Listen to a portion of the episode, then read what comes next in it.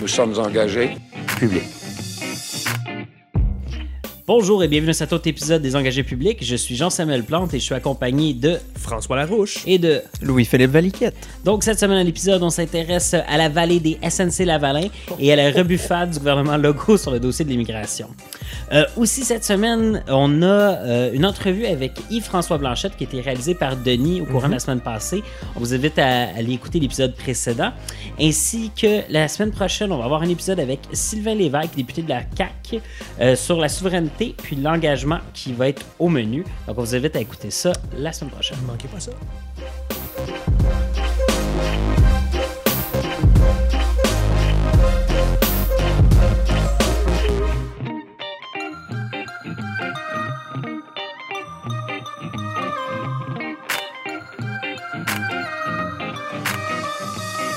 OK, donc euh, on va plonger dans les nouvelles. Première chose, le scandale SNC Lavalin.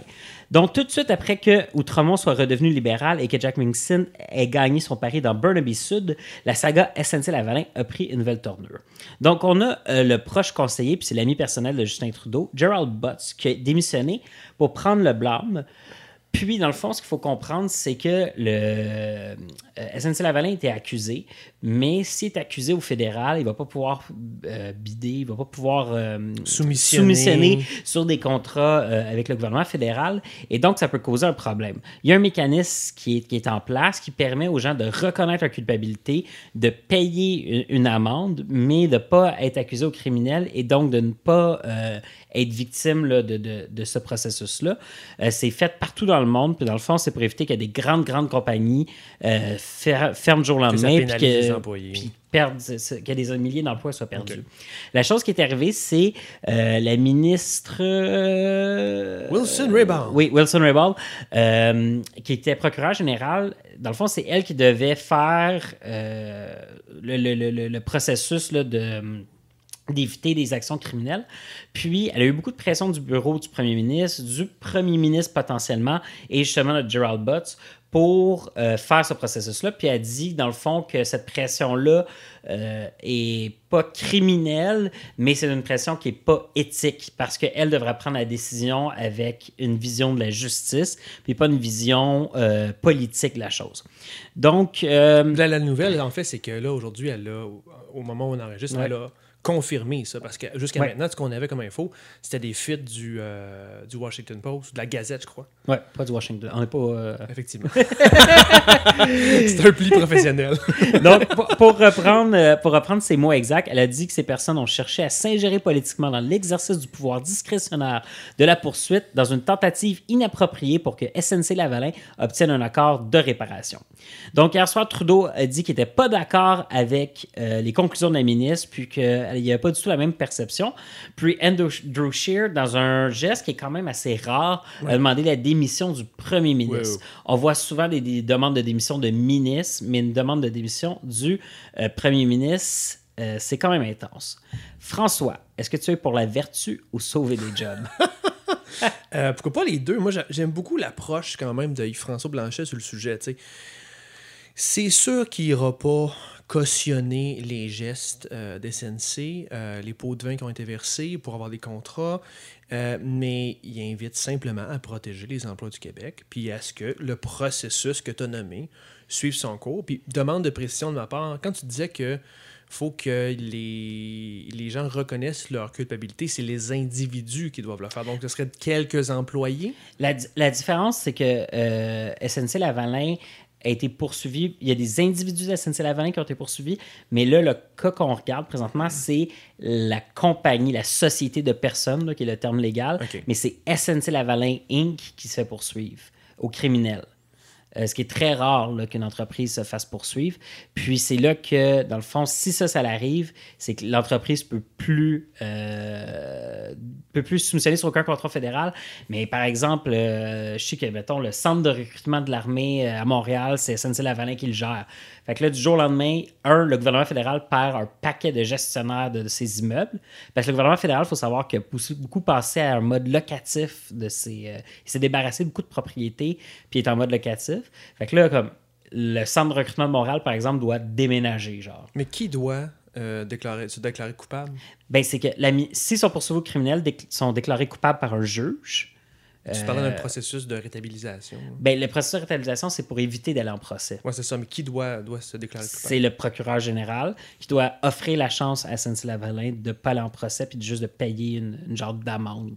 C'est le seul processus? Ben, soit qu'ils s'en vont en procès criminel Ouais. ou, qui, euh, ou que le gouvernement leur offre une chance de, de- de sauter le procès, dans le fond. Fait qu'ils plaident pas coupables ou quoi que ce soit. Ils font juste avoir une deuxième chance puis donner du cash. Ouais.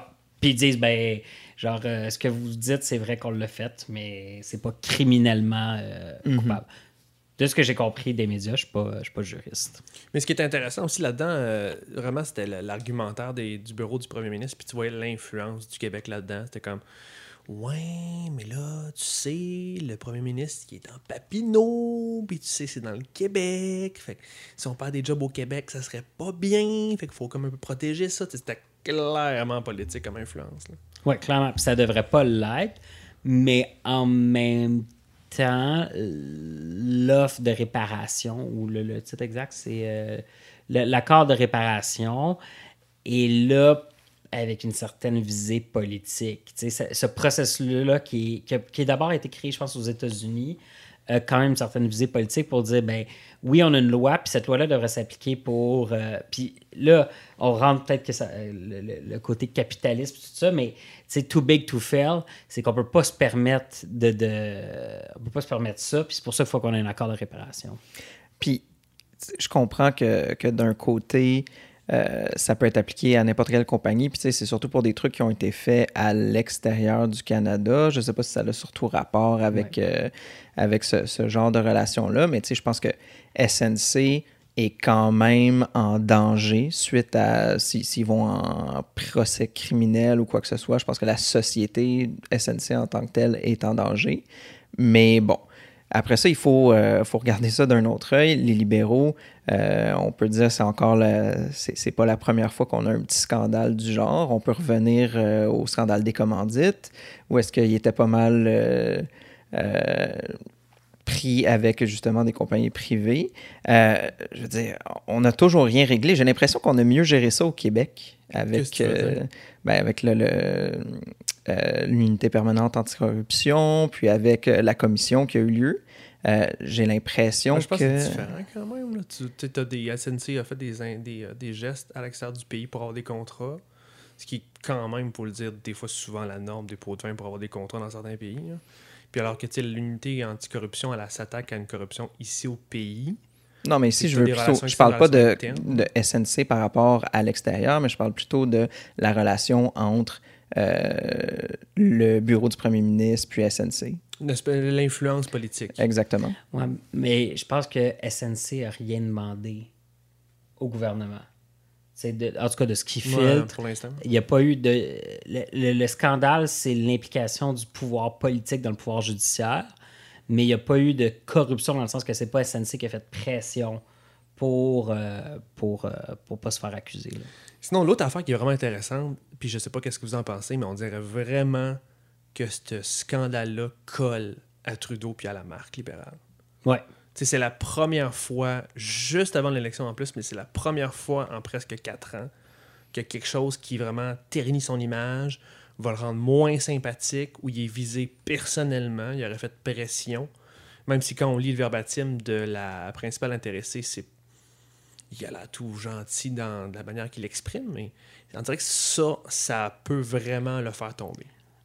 En même temps, là, si c'était GM qui avait fait ça, là, puis si c'était GM qui avait fait des choses criminelles dans un autre pays, puis là, qui était poursuivi au Canada à cause de ça, puis là, le gouvernement pouvait sauver GM, puis le gouvernement a fait pression pour GM, ce serait un acte patriotique que Trudeau a fait pour sauver l'industrie automobile en Ontario, puis je suis pas sûr qu'il y aurait la même...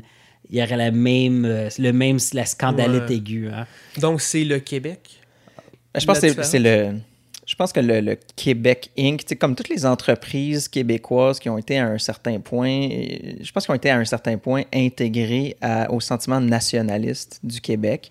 Puis, tu sais, c'est devenu des. des- tu sais, quand on dit les fleurons québécois, Ouais. ça sort pas de nulle part. Tu sais, c'est des fleurons vraiment parce qu'on on parle que c'est ça vient du Québec, c'est dans c'est quasiment comme dans notre ADN que ce Québec Inc. là existe. Puis chaque fois qu'il y a quelque chose qui se passe avec ces compagnies-là, puis là, on peut repenser à Rona puis à Saint-Hubert. C'est plus émotif. C'est exactement, tu sais, c'est- c'est pas seulement on pense pas seulement en termes économiques, ah, peut-être qu'on va perdre des jobs, etc. Non, on parle aussi en c'est une pièce de notre nation qui se sépare de nous violemment, arrachée par un acteur extérieur. C'est c'est vraiment comme si le, le, le nationalisme, le nationalisme était en train de mourir une compagnie à la fois. Fait que tu sais, je comprends qu'on ait vraiment une, euh, je comprends qu'on ait vraiment une réaction hyper euh, hyper viscérale à ce propos-là. Puis, comme JS vient de le faire, je pense que c'est une réaction peut-être normale dans notre contexte ici, mais une réaction qu'ils ne peuvent pas comprendre à l'extérieur. Tu sais, euh, quand je travaillais au Cirque du Soleil, par exemple, je chantais une fierté québécoise rapport au Cirque du Soleil, mais je chantais pas nécessairement une fierté canadienne par rapport au Cirque du Soleil ou beaucoup moins grande. Je veux dire, les Canadiens de l'Ontario n'étaient pas comme je suis fier d'avoir créé le Cirque du Soleil, mais si on, était une, si on était une nation, puis si on était un vrai pays, ben, ça serait le cas. Là. Fait que la même chose pour SNC-Lavalin, c'est comme, ah, c'est la compagnie des Québécois, à place de dire, ben, c'est une fierté canadienne, puis oui, ils ont fait des erreurs, mais il faut qu'on puisse continuer. là. Je sais que c'est quand même un dossier pas mal fédéral, là, canadien. Mais euh, est-ce que Legault devrait en parler plus? Est-ce que Legault devrait défendre les travailleurs un peu plus? ben, il faut qu'il fasse attention parce que lui aussi pourrait se retrouver dans la même situation. Ou est-ce qu'il y a un acteur politique interfère dans un processus judiciaire? Fait que je pense que c'est pour ça qu'il fait quand même attention. C'est bon. quand même à la base de la séparation des pouvoirs. Puis je pense que si on regarde un peu ailleurs dans le monde, ils ont justement des problèmes avec ça. Faudrait Ouais. peut-être pas se- s'immiscer dans, dans le même genre de débat. Mais c'est un bon sujet. On pourrait peut-être expliquer dans le fond c'est quoi la... pourquoi c'est important de ne pas faire pression sur un de ses ministres. Parce que d'habitude, on va se le dire. Puis ça, c'est une affaire que je voulais dire qui est super intéressante avant que je t'invite à nous expliquer c'est quoi.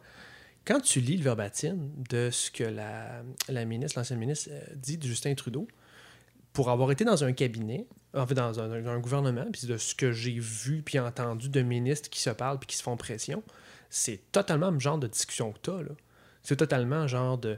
C'est une game politique de OK, est-ce que tu peux-tu m'aider là-dessus? Dans mon comté, il y a telle affaire. On peut-tu arranger ce dossier-là? C'est. Du, langage d'affaires pour arranger une situation créer des situations. Mais c'est intéressant de savoir pourquoi on ne peut pas le faire avec le ministre de la Justice. Ben, on va prendre, mettons, les États-Unis parce que la séparation est plus claire, puis après ça, on reviendra au Canada. Aux États-Unis, tu as un président qui est élu, puis lui, il se fait un cabinet ministériel. Puis eux sont là pour gérer des, euh, ministères. Donc, euh, l'agriculture. Qu'est-ce qu'on va faire pour opérer l'agriculture aux États-Unis? Tu as le président de la branche exécutive. Après ça, tu as le Congrès. Lui vote, puis le Congrès, le Sénat, là, vote des lois. Donc, euh, le- le- la peine de mort ou ce genre de choses-là, malgré qu'aux États-Unis, c'est un petit peu plus euh, dans les États que c'est décidé. Mais bon, le Congrès vote des lois et vote le budget. Donc, il dit au gouvernement, ben, le gouvernement dit on aurait besoin de tant, tant, tant, tant, tant. Le Congrès vote le budget, puis là, après ça, au, au, euh, au gouvernement, au président, voici le budget pour le gouvernement cette année t'exécutes ce que tu-.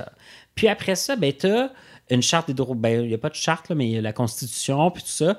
Tu as des espèces de gardiens qui s'assurent que euh, le gouvernement et le Congrès, une fois que le Congrès a voté des lois, puis euh, une fois que le Congrès a voté des lois, ben, s'assure que l'exécutif respecte non seulement euh, les lois votées par le Congrès, mais aussi la Constitution, puis que les citoyens en général respectent ça Ce qui va être très important dans les prochains mois. dans les prochains mois avec Trump.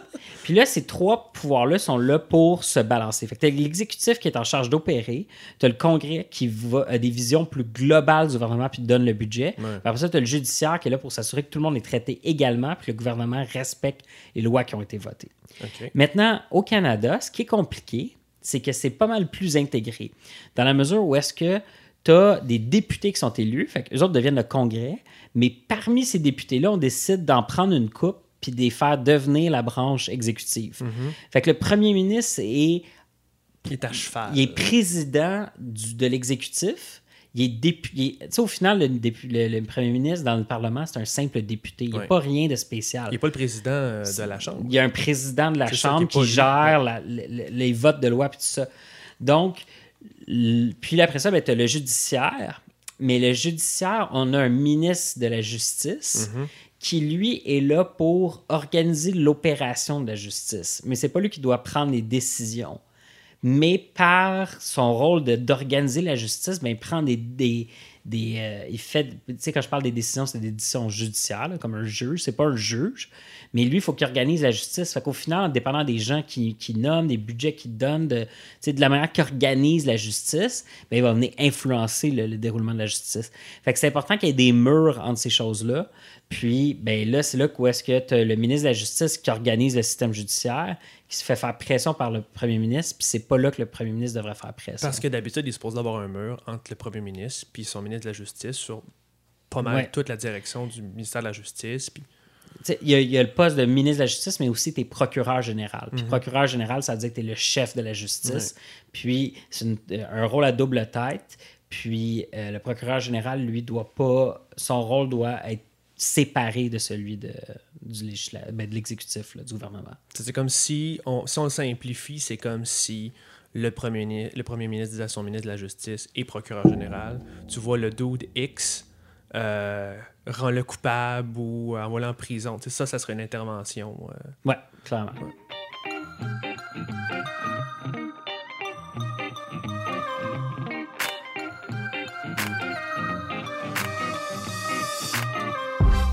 Sinon, justement, si on parle euh, du législatif qui influence l'exécutif, on a eu euh, dans le dossier de la réforme de l'immigration du gouvernement Legault, en début de session, le gouvernement Kakis a déposé le projet de loi 9 pour réformer le système d'immigration.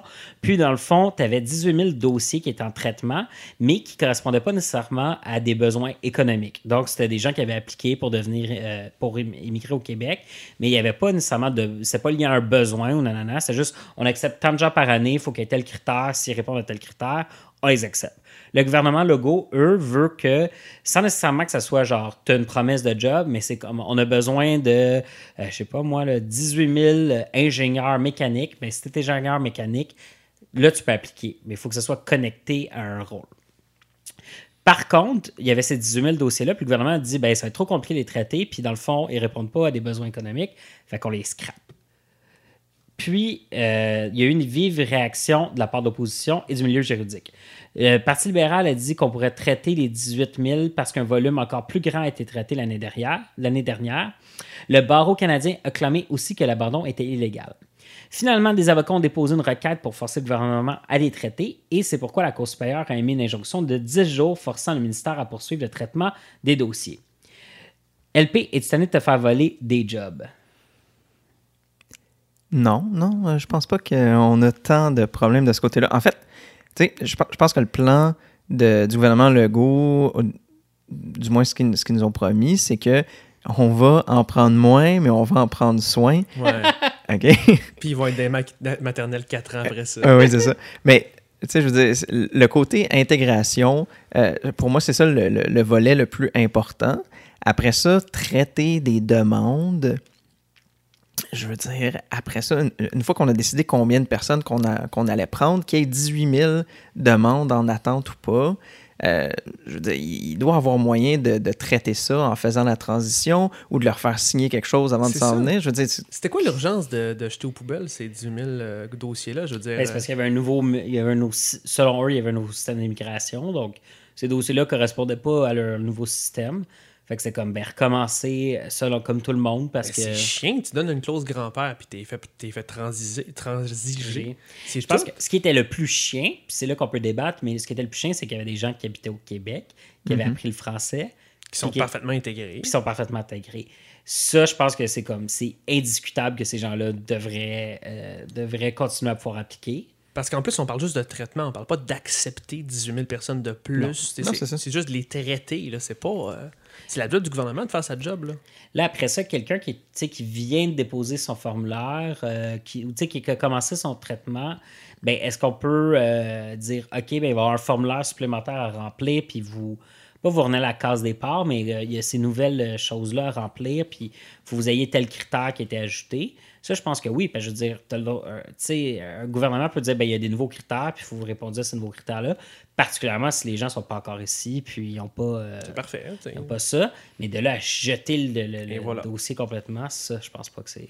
Puis après ça, ils peuvent probablement, je veux dire, je j'ai pas les deux pieds dans le dossier, là, mais j'imagine qu'il doit avoir moyen de faire de la priorisation. Tu prends ceux qui habitent au Québec ou tu prends ceux qui tombent Ouais. dans une case ou un autre. Tu mets en avant des 18, parmi les 18 000, Ouais, tu les mets en avant. Puis ceux que ça fait 6 ans qui ont fait leur demande, que ça n'a toujours pas été traité, puis qui attendent 6 mois de plus ou 6 mois de moins, euh, de toute façon, sont pas au Ben Québec. euh, Aujourd'hui, cet après-midi, le premier ministre a dit exactement qu'elle allait faire ce que tu viens de dire. bon, ben, j'aurais dû l'écouter.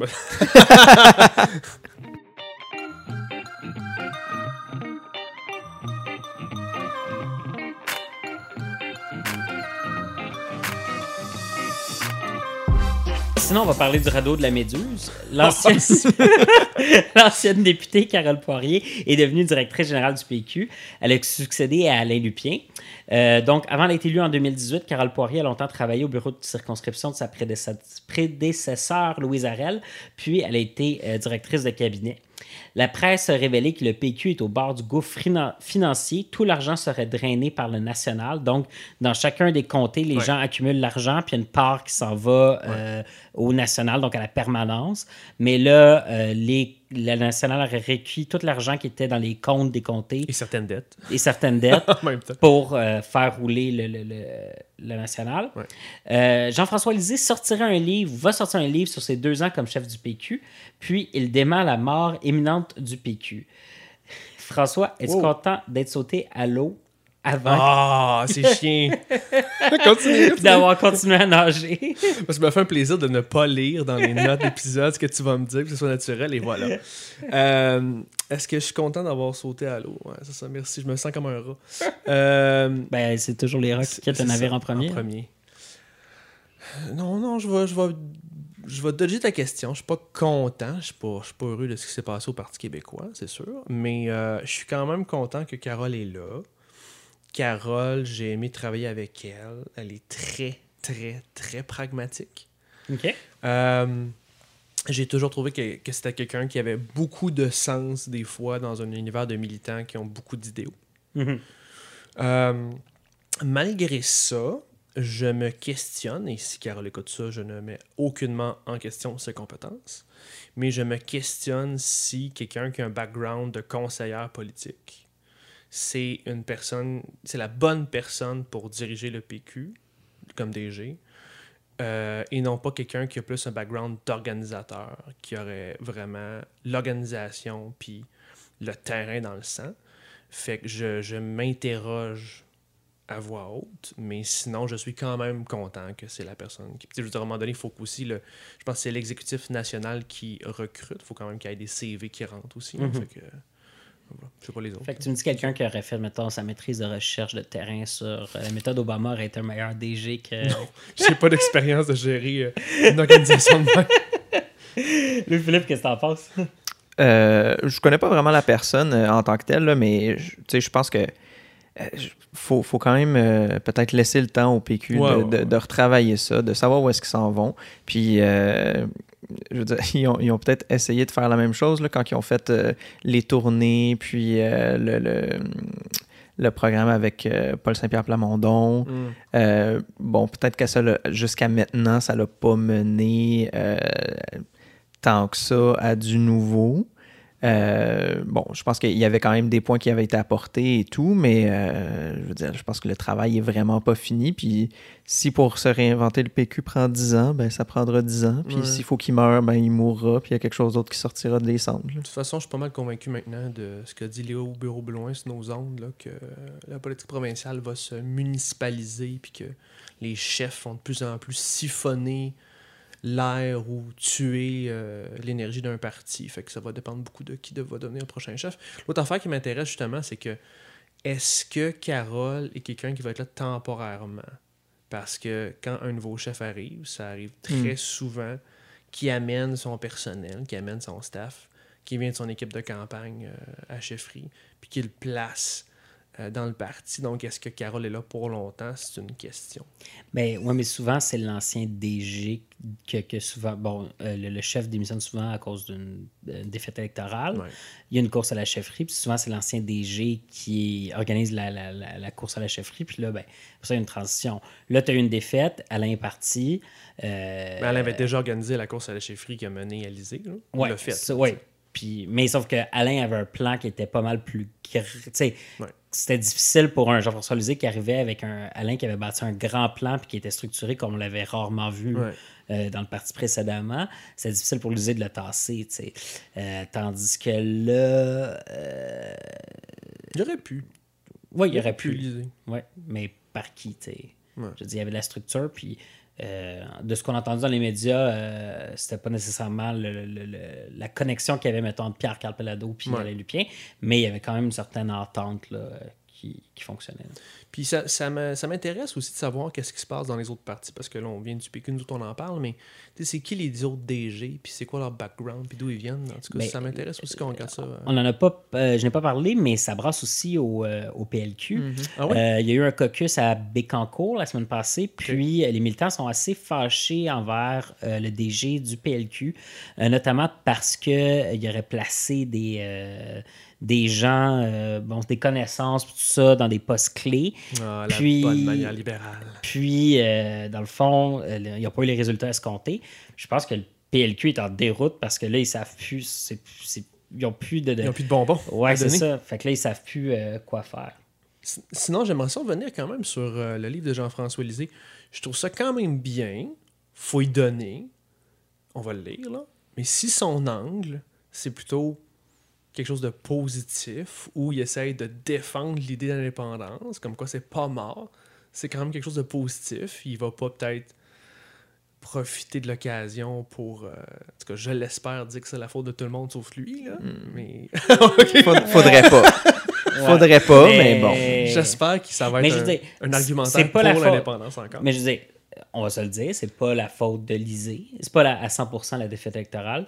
Ils ont son rôle à jouer. Il y a un contexte, euh, il y a un contexte politique qui fait que l'Isée a perdu. Euh, Et le PQ. et le PQ. Ben c'est ça, c'est surtout le PQ, je pense. c'est La... L'ISée n'a pas aidé, mais il y, a, il y a une historique derrière le PQ qui n'a pas aidé non plus. Euh, fait que, oui, est-ce que là, ça va être la question de à quel point je veux prendre ma part du, ma part du rôle. Puis Ouais, le- le le- problème, c'est qu'il n'a pris zéro pour l'instant. Ben c'est ça. Fait que c'est ça que j'ai hâte de voir. tu sais. Prends-en 30%. là. Ben, exactement. T'étais le chef. là. C'est ça. Mais je pense pas que tu peux tout attribuer au chef. Là. Mais est-ce que c'est un livre que vous allez lire? Ça vous intéresse-tu? Euh, on verra bien. Mais je J'en pense ferai un que- résumé au pire. Ouais, je pense, mais je pense que c'est le genre de livre que tu vois résumé puis des headlines. là. À part Je si vraiment s'il y a des trucs d'engagement, genre voici comment vous engagez politiquement, mais Oui, c'est ça. ça il, semble il pas être a sa tellement force. fait pendant qu'il était chef. Ben, c'est ça, ça semble pas être sa force. Là. Parce que je vais lire le quatrième de couverture, là, probablement. C'est bon que ça- Puis rendu là, je, je prendrai une décision.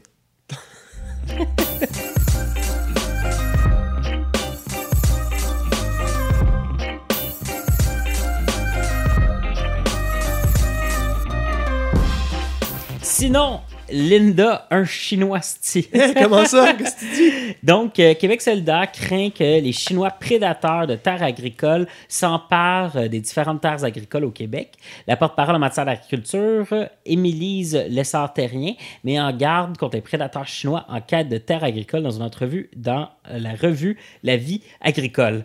C'était difficile à dire. Elle souligne que des investisseurs rôdent et visitent les terres pour éventuellement les acheter. Elle reconnaît du même coup qu'un mécanisme fédéral les empêche d'acheter pour le moment.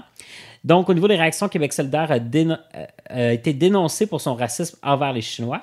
Puis, les acheteurs, les acheteurs étrangers sont sous la loupe des gouvernements. Donc, euh, Louis-Philippe, est-ce que tu as peur des prédateurs? Oui. J'ai. euh, En fait, depuis le début de l'épisode, je pense qu'on a parlé un peu de. Bon, on parle de SNC, on parle de, ces situations-là. Je pense que, de plus en plus, dans, plusieurs sphères, on commence à réaliser que finalement, le. le- le, euh, les multinationales, puis les frontières ouvertes, puis tout ça, c'est peut-être pas la meilleure idée qu'on a jamais eue, puis que ça ramène aussi son lot de, son lot de problématiques.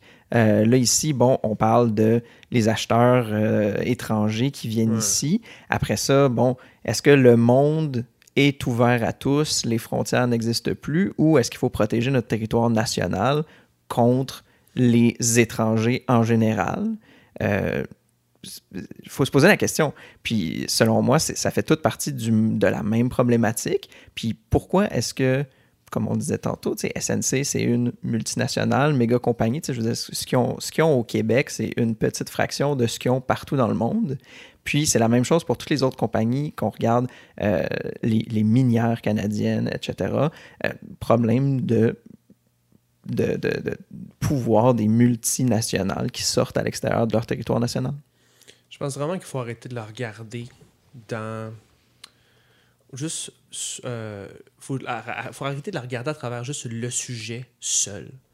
Puis ce dossier-là, faut que tu le regardes dans l'ensemble de ce qui se passe en ce moment sur la planète, puis sur. Tu, regardes un peu c'est quoi l'impact de l'achat des terres sur les années à venir. En ce moment, il y a une crise climatique qui n'est pas encore adressée par les gouvernements. Ils n'ont pas de plan. Puis quand tu regardes la transition de transport, la transition d'économie que tu as besoin, ben, tu peux aussi poser la question comment on va faire pour s'assurer que les gens ont de l'eau potable puis de la bonne bouffe? Puis là, tu commences à rentrer dans ta sécurité nationale, puis dans l'impact que ça a, que des investisseurs étrangers commencent à contrôler des territoires un peu partout sur la Terre. Fait quand tu le prends tout seul, c'est un peu bizarre vu de même. Mais quand tu le vois sur les 20, 50, 100 prochaines années, dans ce contexte-là, tu fais attends une minute, là.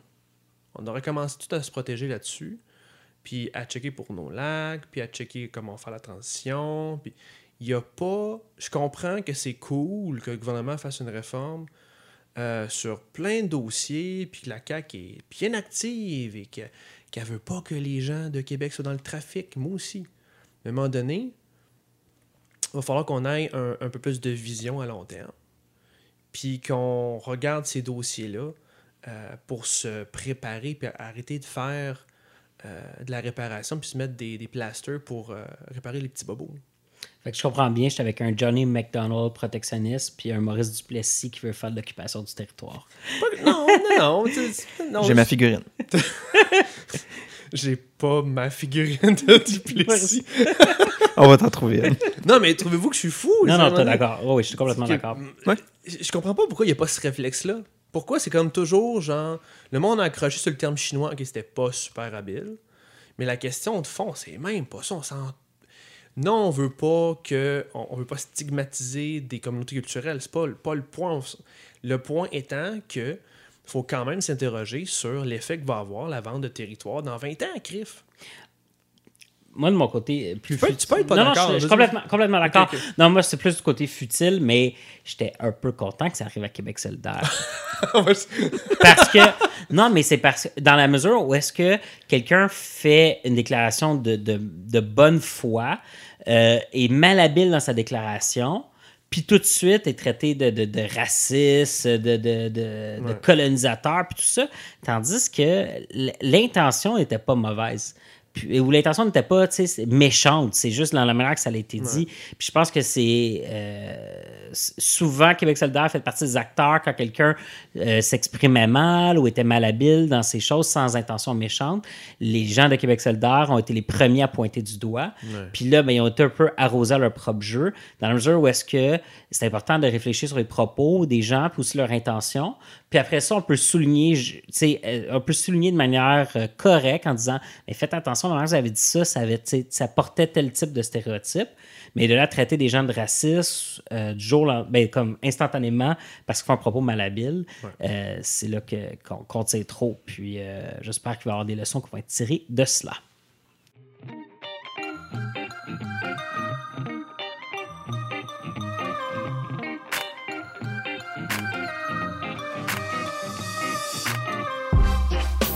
Donc, continue mes jeux de mots poches. Asnatix et la zizanie. Donc, après trois semaines de travaux, le climat à l'Assemblée nationale est déjà tendu. C'est surtout entre le gouvernement puis l'opposition libérale. Catherine Fournier en a profité pour inviter ses collègues à faire preuve de hauteur. Au PLQ, Dominique Anglade a aussi demandé de relever le débat à l'Assemblée nationale. La CAQ laisse entendre que les libéraux n'ont pas encore digéré leur défaite. Oh. François, est-ce que, comme Catherine Fournier, tu es déçu de, du climat à l'Assemblée nationale? Euh, oui, mais pas surpris. Ouais.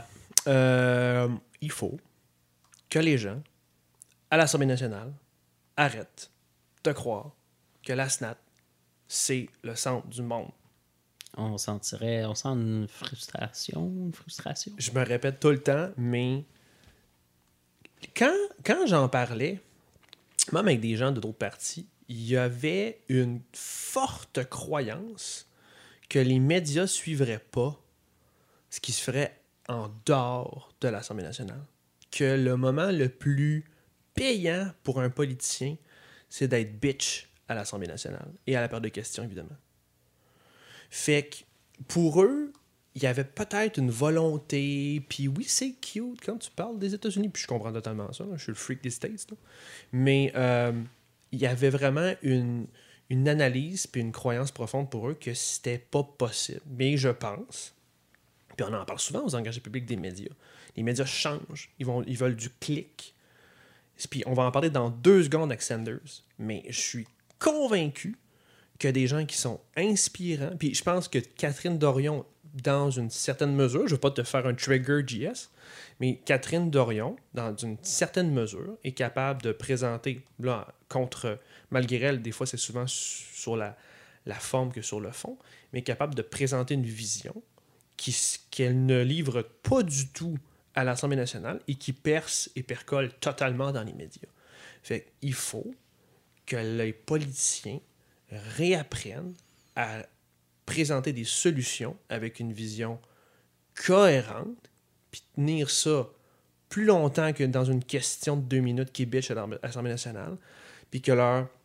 Dans le fond, là, si je veux être plus pragmatique, puis euh, euh, donner un exemple concret de ce qu'ils pourraient faire, c'est ils ont un objectif politique, ils ont un message politique, puis ils utilisent tous les outils à leur disposition pour le passer. Ça veut dire les médias sociaux, les sorties, des stunts et l'Assemblée nationale. Et l'Assemblée nationale n'est qu'un un des moyens pour faire pousser leur, leur, euh, leur dossier. C'est pas the fucking moyen. Puis, peut-être pour euh, surfer sur ce qu'on qu'on disait tantôt sur le législatif, l'exécutif, le judiciaire, euh, la période de questions, c'est le moment où est-ce que le législatif pose des questions à l'exécutif. Mais ça, c'est 5% des travaux parlementaires. Le, le, Parlement sert à débattre des lois, puis à voter le budget du gouvernement. Puis, quand on débat des lois, on est beaucoup plus en profondeur. On s'estime, on peut, euh, on s'estime sur des, euh, des choses un peu plus intellectuelles, ouais, y a vraiment euh, un sur des de fond, valeurs, ouais, sur des débats de fond. Puis la- la période de questions, on questionne le gouvernement, on peut le faire dans les médias, comme tu dis, puis ailleurs. Mais la fixation qu'il y a, puis je disais, les commentateurs, c'est très rare qu'ils parlent la, la période de questions. Puis on a vu que dans les médias aussi, ça s'est dilué. Euh, tu sais, avant, la période de questions était diffusée en, en direct à RDI, puis ce genre de choses-là. Puis au final, c'est en train de, prendre moins de l'importance. Puis c'est là que les, les, euh, les politiciens doivent utiliser les médias sociaux, doivent utiliser autre- d'autres moyens, puis être euh, inspirants, basés sur les valeurs, puis basés sur de l'action politique. Puis je serais curieux de voir des chiffres qui analysent un peu la sortie de, de Catherine parce que c'est sûr qu'au au final, il y a un geste politique dans ce qu'elle a fait, là. Faut pas être naïf. Mais. tu parles à Catherine Fournier ou Catherine Oui, Dorion? Catherine Fournier. Ok, Euh, tu poses, tu poses bien la question. Non, non, non, non, non, là. effectivement, tu poses la question pertinente. Mais c'est un, un- un geste intéressé. Mais elle a sûrement bien plus scarré en faisant un move comme ça, en faisant une tournée de médias, qu'en réclamant ça à la période des questions. C'est bien ce qu'on fait à l'Assemblée nationale. Il faut le continuer, il faut faire un travail de fond. Ce n'est qu'un seul moyen. Sortez votre tête de là. En même temps, en tout cas pour moi, la, période de questions, c'est extrêmement. euh, ça, a quand même une grande valeur parce que c'est le moment où est-ce que les députés peuvent s'entretenir entre eux de sujets qui ne sont pas sur la table en ce moment pour, être, pour voter des lois, etc. Fait que, tu sais, si, si on a un projet comme, euh, tu sais, je sais pas, là, on peut parler de, de trucs qui tournent autour de l'environnement. Il n'y a peut-être pas un projet de loi en travail en ce moment, mais c'est c'est la place où en parler aussi, non? Ouais. Mais c'est parce que je pense que quand tu es dans l'opposition, puis là, tu sors un sujet hors du chapeau comme l'environnement, euh, au lieu de questionner le gouvernement en disant euh, vous avez euh, pris telle, telle action politique, à place de faire des, déclarations à la porte-pied, euh, puis comme ça, on questionne le gouvernement sur ses valeurs, sur des décisions précises qu'il a prises, en, rapport, avec son rôle de député puis de législateur. Puis par la suite, on utilise des conférences de presse, des stunts médiatiques, politiques pour aller parler d'environnement des choses comme ça. Parce que sinon, ou si on questionne le gouvernement, c'est par exemple sur euh, bon, toute l'histoire du lanceur de l'alerte, son environnement, tout ça. Là, c'est l'endroit dans la chambre de- Voilà. de- pour poser des questions sur l'action gouvernementale, mais des espèces de déclarations euh, un peu sorties nulle T'es part. faussement outré. Ouais, c'est ça. tu joues la comédie. Ça avance pas le débat. T'as pas tes dossiers, tu veux faire quoi? Il y a des dossiers qui ont été très bien poussés par des députés en utilisant tous les processus législatifs comme mourir dans la dignité. Il y en a une foule. Il y a, vraiment moyen, comme tu dis, LP, d'utiliser ces forums-là pour en parler. Puis c'est la bonne place, mais ce n'est qu'un seul canot parmi tant d'autres.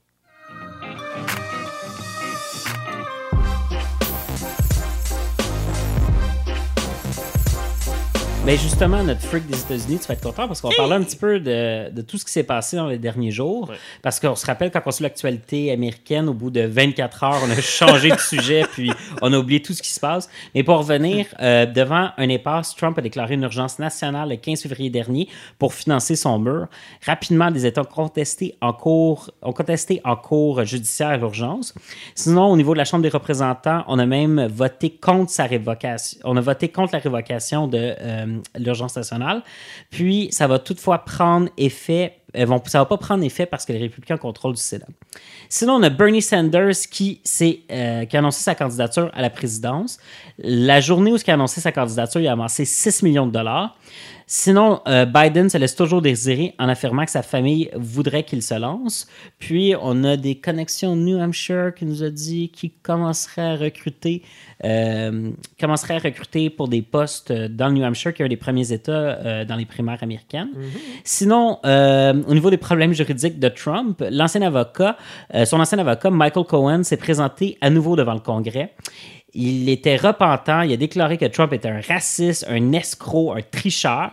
Puis il a notamment confirmé l'implication du président dans les paiements à la porn star Stormy Daniel. Euh, c'est ce qui serait une contribution euh, politique illégale. Oh yes. Je pensais jamais dire porn star dans un podcast. C'est fait. Donc, LP, est-ce que Denis Arcand avait raison? Ben, pour moi, c'est. C'est encore la, c'est la décadence de, De l'Empire américain. américain. C'est pas le déclin? Non, c'est pas le déclin parce que malheureusement, bon, fait que ce qui s'est passé, c'est qu'en fait, euh, Cohen, il a pas mal, euh, il a pas mal confirmé tout ce que, toutes les accusations qui étaient déjà en place. Fait qu'il s'est fait poser euh, des questions une par une à propos de euh, le paiement, de est-ce que qui est-ce qui a organisé les, les rencontres avec les Russes, etc. Puis il a juste comme confirmé absolument toutes les accusations. C'était quand même assez génial. Mais ce qui est tough, c'est que est-ce que tu devrais le croire? Parce qu'il a menti déjà sous serment au Congrès, en prison, entre autres, pour ça.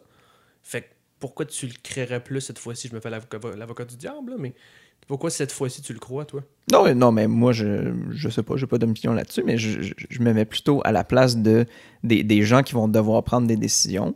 Euh, peu importe que ce qu'ils disent ce soit vrai ou pas, ce qu'on va voir comme game, c'est des républicains qui disent que c'est un menteur avec sûr. Trump, puis des démocrates qui disent que c'est vrai, puis qui vont essayer de- d'entrer dans des processus. Fait que, je veux dire, le, le- le système est toujours aussi brisé. On cherche pas à avoir la vérité ou quoi que ce soit. On cherche à défendre notre propre parti. On cherche à défendre nos idéaux, notre base, les gens qui vont voter pour nous, le pouvoir pour le pouvoir, et non pas Je pensais qu'il n'y avait pas de ligne partie aux States. Mais une chose qu'il faut savoir, c'est que Cohen, c'est pas un procès criminel. Donc, est-ce que tu peux dire, OK, le témoignage de Cohen concorde avec ce qu'on a entendu, c'est un recoupage de plus, une triangulation voilà. de plus, voilà. euh, qui nous confirme un peu ce qui s'est dit. Maintenant, est-ce qu'on peut utiliser ce que Cohen euh, dit comme euh, pour, pour faire un impeachment? Non. Est-ce que Cohen sait des choses qui peuvent amener des enquêtes à, à trouver des, des preuves? Probablement. Donc, que ce soit un menteur, c'est pas Cohen qui va faire condamner le président, mais est-ce que Cohen peut nous permettre de mieux comprendre la situation puis de trouver des preuves qui vont permettre de condamner le président?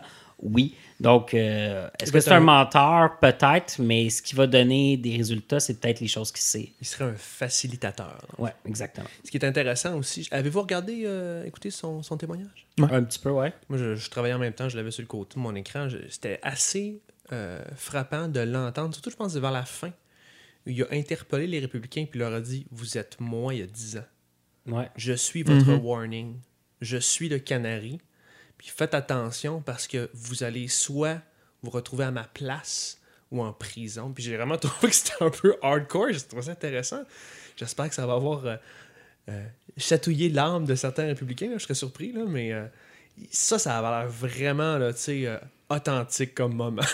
Ben, parlant d'authenticité, euh, qu'est-ce que tu as pensé de Bernie Sanders qui s'est lancé? Bernie!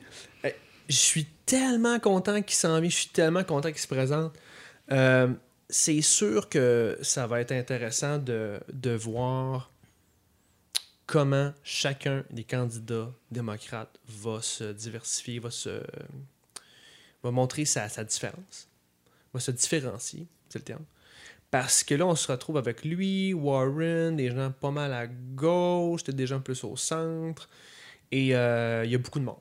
Fait que ça va être un l'élément à regarder, comment on se différencie. Au pire du pire du pire, on aura un ticket qui est très semblable, genre Sanders-Warren, qui va simplifier la chose. Euh, L'autre affaire qui me flabbergaste et que je vais ramener quand même au Québec, fait que je fais l'inverse de ce que je fais toujours, de ramener les affaires du Québec au States. Je vais ramener les affaires du States au Québec. En ramassant 6 millions de dollars, j'entends déjà du monde ici faire Ah, wow, il est tellement beau, il est tellement bon. C'est pas, c'est pas juste un culte de la personnalité. C'est la même affaire pour Ocasio-Cortez, c'est la même affaire pour Obama, et à la limite, c'est la même affaire pour Trump. Revenons à ce qu'ils disent, revenons à leur position, et revenons surtout au fait que ce qu'ils vont dire, c'est fait pour mobiliser le plus possible. C'est pas juste qu'ils sont bons en clip. C'est pas, des- c'est pas parce qu'ils sont charismatiques. D'habitude, on dit, hey, ça prend un jeune. Sanders n'est pas jeune.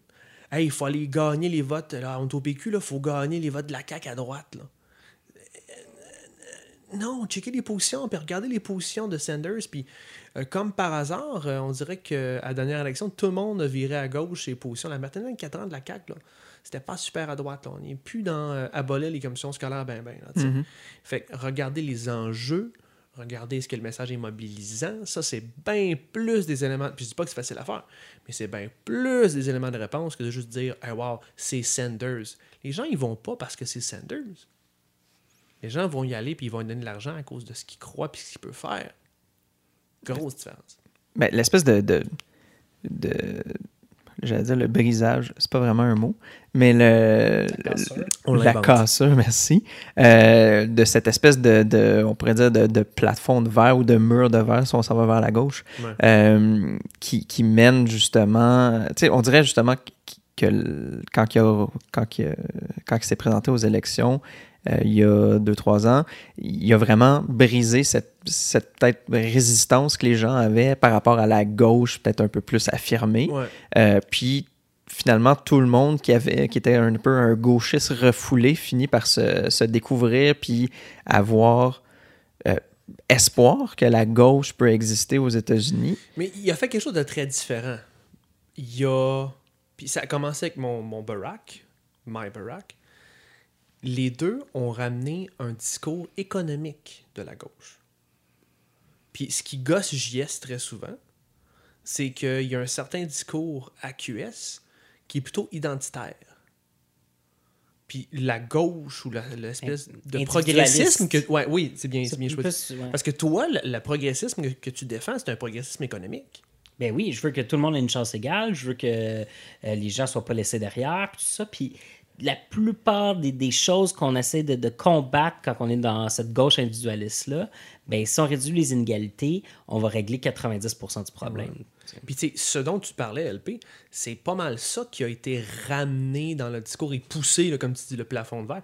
C'est ça qui a été poussé parce qu'avant, ce qui était progressiste, je prends les étiquettes, la gauche ou le progressisme, mais ces affaires-là, c'était plus ou moins cohérent, c'était une espèce d'opposition à, la poussée d'acné qu'il y a eu dans les années 80 de la droite, puis que c'était partout, puis que c'était gros, on sait pas trop comment l'amener. Mais c'est venu de la base, c'est venu des organisations communautaires aux States, puis ce discours économique-là est redevenu plus mainstream. D'un côté, j'ai de la misère à, à attribuer ça à ton préféré, Barack Obama, euh, parce que malgré tout, bon, dans les actions, il n'y a pas grand-chose qui ont, qui ont fini par changer euh, entre... Hey, la euh, réforme euh, de l'assurance santé, mon nul. Oui, c'est bon, ok, ça c'est l'affaire, mais d'un point de vue grande économie américaine, je vois pas vraiment une, une gigantesque différence. Puis, différence. Puis au final, après 2008, c'est les banquiers qui ont gagné, les institutions financières qui ont gagné. Puis aujourd'hui-. Il a fallu qu'ils interviennent puis la- crasent, euh, de l'argent. Oui, oui, non, mais c'est correct qu'on peut lui donner des, des excuses ou quoi que ce soit. Puis qu'il y ait des excuses ou pas, peu importe, il n'y a pas eu de changement radical, mais bon, on n'est pas en train de faire le procès de Barack Obama ou quoi que ce soit. Mais dans les dernières années, comme je disais, je pense que la- les gens se sont ont peut-être été un peu plus capables de s'affirmer, mais peut-être aussi qu'ils s'affirment des deux côtés. Puis les, les- les extrêmes, autant à, à gauche euh, ou progressistes qu'à droite ou, euh, disons, euh, les suprémacistes blancs, Ben, un- trumpiens ou etc. Il y, a, il y a un populisme économique entre les deux. Là. Il y a Ben, oui, ça. un lien entre des Trumpistes et des Sandis, Sanderistes. Sanderistes. Mais tu, Bernier? tu penses-tu quand même que s'il est élu, il va faire plus qu'Obama? Il va être capable de changer de quoi? Ben, Mettons qu'il y a un congrès, là, deux ans avec lui, puis Mhm. le congrès, il peut faire ce qu'il veut. Je pense que oui.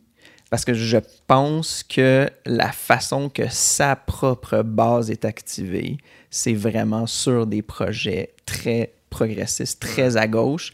Contrairement à ceux de Barack Obama, je sais que tu les connais probablement énormément mieux que moi, mais j'ai l'impression que c'était plus peut-être sur, sur un côté de oui, un côté justice sociale, etc., mais beaucoup moins, euh, beaucoup moins de déplacement vers la gauche. Non, non, c'était plus équilibré, je suis d'accord. Euh, puis en fait, moi j'ai dernièrement, euh, pour parler peut-être justement de quelqu'un d'autre, j'ai commencé à écouter euh, Elizabeth Warren, puis j'ai été extrêmement surpris. Ah ouais? Sérieusement, je trouve qu'elle est extrêmement forte, surtout du côté géopolitique, toutes ces questions-là autour de euh, l'arme nucléaire, la politique, la guerre, toutes ces questions-là, elle a vraiment des positions super intéressantes. Euh, tu sais, comme par exemple, euh, elle veut déclarer que les États-Unis s'engageraient à ne pas utiliser la- l'arme nucléaire en premier recours ou quelque chose comme ça. là.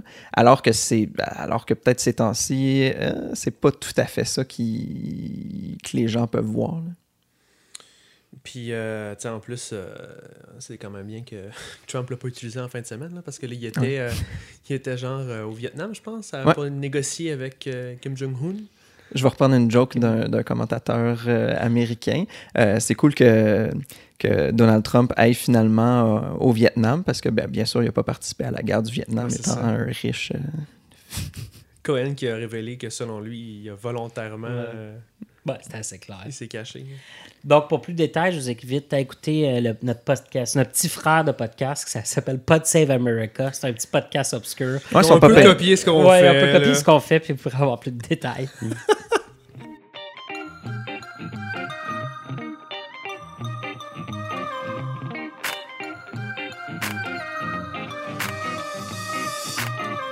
Donc, pour ceux qui n'ont pas encore eu le temps de suivre les nouvelles cette semaine, voici un petit peu euh, ce qui s'est passé en bref. Donc, la CAQ s'est dit très ouverte à un projet de stade de baseball à Montréal. Québec solidaire s'oppose. Selon une étude, c'est la soif de changement qui a été le grand moteur de vote à la CAQ à la dernière élection. Sinon, au niveau des maternelles 4 ans, pour ceux qui écoutaient le podcast live euh, le soir de l'élection, prenez une gorgée. Euh, au niveau de la maternelle 4 ans, la CAQ annonce 250 nouvelles classes et c'est la panique dans les garderies.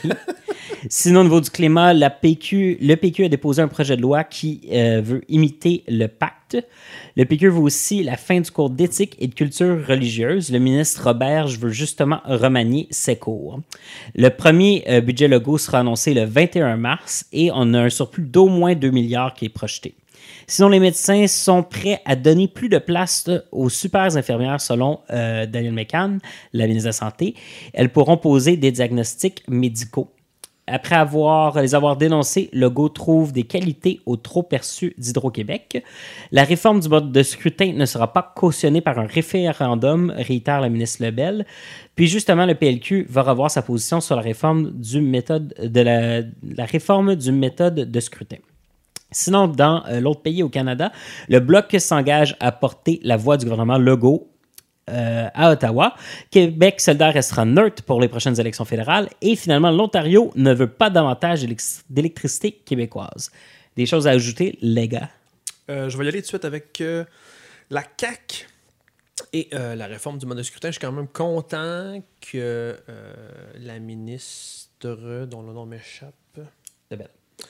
Euh, continue les démarches euh, pour avancer le dossier, donc en payant, surtout en donnant un financement à l'organisme qui, qui en fait la promotion. Euh, J'aime sentir et voir que euh, c'est toujours dans le plan du gouvernement. Je suis pas naïf, je m'attends quand même, je sais pas ce que vous en pensez, là, que le gouvernement va étirer la sauce Ouais. jusqu'à la fin de ce mandat-là.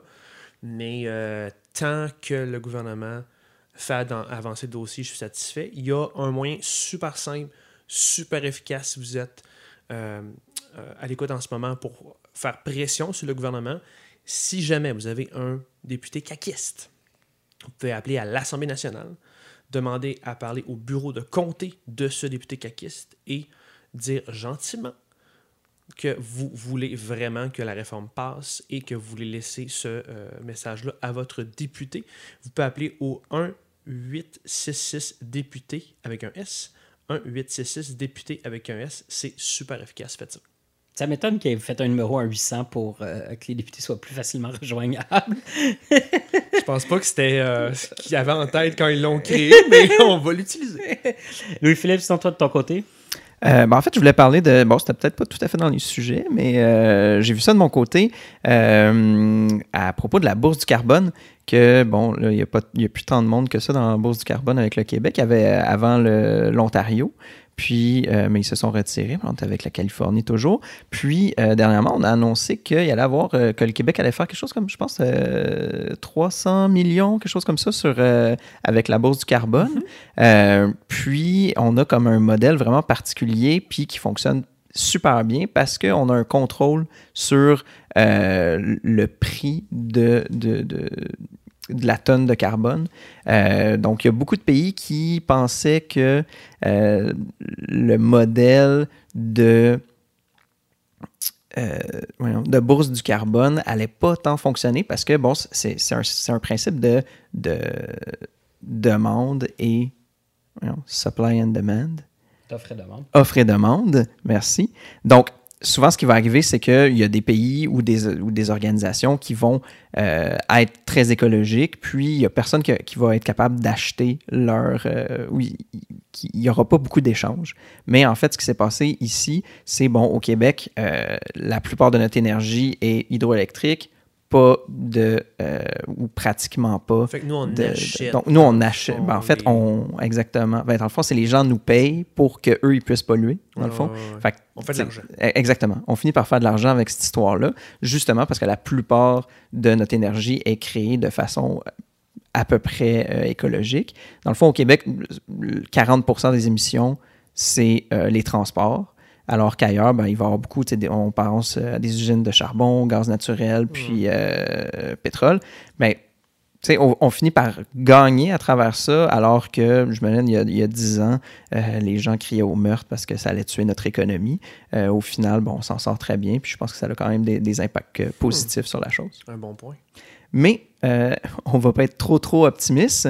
Euh, en ce moment, la tonne de carbone est à 20 pièces. Et euh, pour euh, qu'on s'en sorte, il faudrait qu'elle soit à 180 dollars ou quelque chose comme ça. Fait Ok. qu'il reste un bon hike.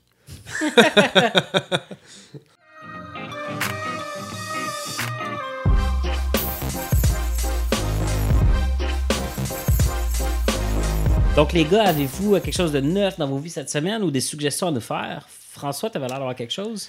Ouais, la semaine passée, j'étais allé donner une petite conférence dans euh, un cours à l'Université Laval, un cours de Sciences Po. Euh, merci encore à Thierry Jasson qui m'a invité à parler de collecte de données dans les campagnes euh, à à, l'Université Laval. J'ai, dans le fond, super aimé ça. Premièrement, c'est dans une classe vraiment spéciale. C'est comme une classe, ils sont comme, je dirais, 20, 15, 30, 20. C'est pas une grosse classe. Ils sont tous divisés en îlots et en équipes à chacun des îlots. Comme à la maternelle, 4 Ok. ans. Mais chaque îlot a une télé derrière eux, puis ils peuvent projeter sur les télés, projeter sur l'écran principal, puis c'est super interactif, puis c'est que une classe en euh, travaux pratiques, puis en tout cas, c'était assez euh, spécial comme format, c'était bien intéressant. Sinon, euh, j'ai jasé avec eux, dans le fond, plus ça va être des thèmes que- qui vont revenir de ce qu'on a dit il n'y a pas longtemps, mais j'ai jasé avec eux de comment l'analyse de, de la donnée qu'un parti collecte, euh, ça leur permet d'envoyer des messages qui sont optimisés, surtout pour rejoindre l'audience payante. Puis que, pensez à ce que j'ai dit tantôt sur Sanders, tout ça est fait en vue de sortir le vote. Donc, la conversion, la conversion que tu as à faire avec tes messages, c'est le vote. C'est donc de mobiliser et non pas de gagner la fucking journée Dans Fait- les médias. dans les médias. Donc, tout ce que tu fais, en fait, dans tout, tous tes canaux de communication, peu importe c'est où, ça peut être dans les médias, l'idée, c'est de mobiliser une masse. Puis je rappelle mon chiffre préféré, euh, Romney et Trump ont eu le même nombre de votes. L'électorat qui s'est effondré, qui n'est pas sorti voter, c'est l'électorat démocrate à la dernière élection qui n'a pas été mobilisé. Donc, tous tes, tes messages doivent être faits pour mobiliser. Sinon, de mon côté, pour être un peu baveux, il va y avoir une manif antiraciste contre Québec solidaire samedi. Non, mais Donc, n'est- on n'est pas raciste, donc on évite les gens. Ben voilà, exactement, parce que tu sais, un petit propos malheureux, ça vire en manifestation. Donc, sur euh, cette invitation sarcastique, Louis-Philippe, as-tu quelque chose à nous proposer? Oui, ben, je vais aussi vous parler de, de manifestations, mais culturelles cette fois-ci. hein. En ce moment, c'est euh, Montréal en lumière. Moi, je sors pas de l'île. Donc, euh, on a le titre. euh, Montréal en lumière. Puis, samedi, le, le- quoi, 2 mars, ça va être la nuit blanche. Donc, si jamais vous, vous avez envie de, de participer à cette grande expression, ben, je vous encourage. Louis-Philippe euh, est un grand fan de l'Institut Goethe, l'Institut culturel allemand qui est situé au coin Ontario-Saint-Laurent. Euh, puis habituellement des euh, expositions ou des démonstrations artistiques assez particulières. faut être ouvert d'esprit. Exactement. Je veux des détails, c'est quoi? Des affaires de collage avec des lampes à l'envers collées sur le plafond. De l'art moderne, puis de la SMR. C'est moderne euh, en salle. ouais, ouais, non, non, non, C'est moderne en c'est- salle. oh, ouais, Je suis ouais. dans l'oreille, moi je suis out. C'est ouais, c'est quelque chose, mais ça vaut la peine euh, d'aller faire un détour. Donc sur ça, c'était notre épisode de cette semaine. Abonnez-vous à notre balado sur Apple Podcasts, Google Podcasts, SoundCloud et Spotify. Suivez-nous sur notre page Facebook, Twitter et YouTube. Engagez-vous en visitant notre site euh, engagépublic.com. À la semaine prochaine.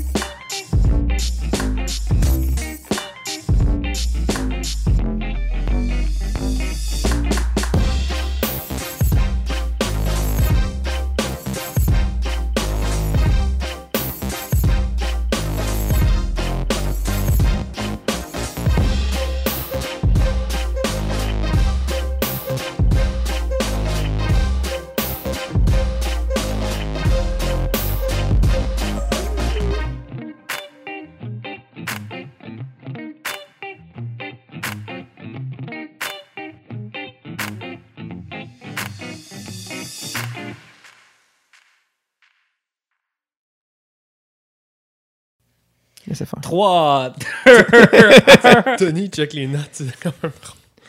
Ah, pas capable de Christ. décrocher. Il, v- il- il veut être dans l'épisode. Ouais, c'est ça. Il va nous appeler. Il va, il va l'être, là. ça C'est- serait- c'est- je pense que le titre de l'épisode, ça va être Get a Life, Denis. Just get a life.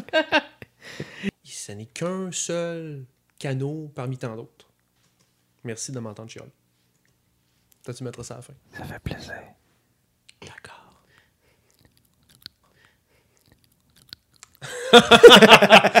C'est fliquant.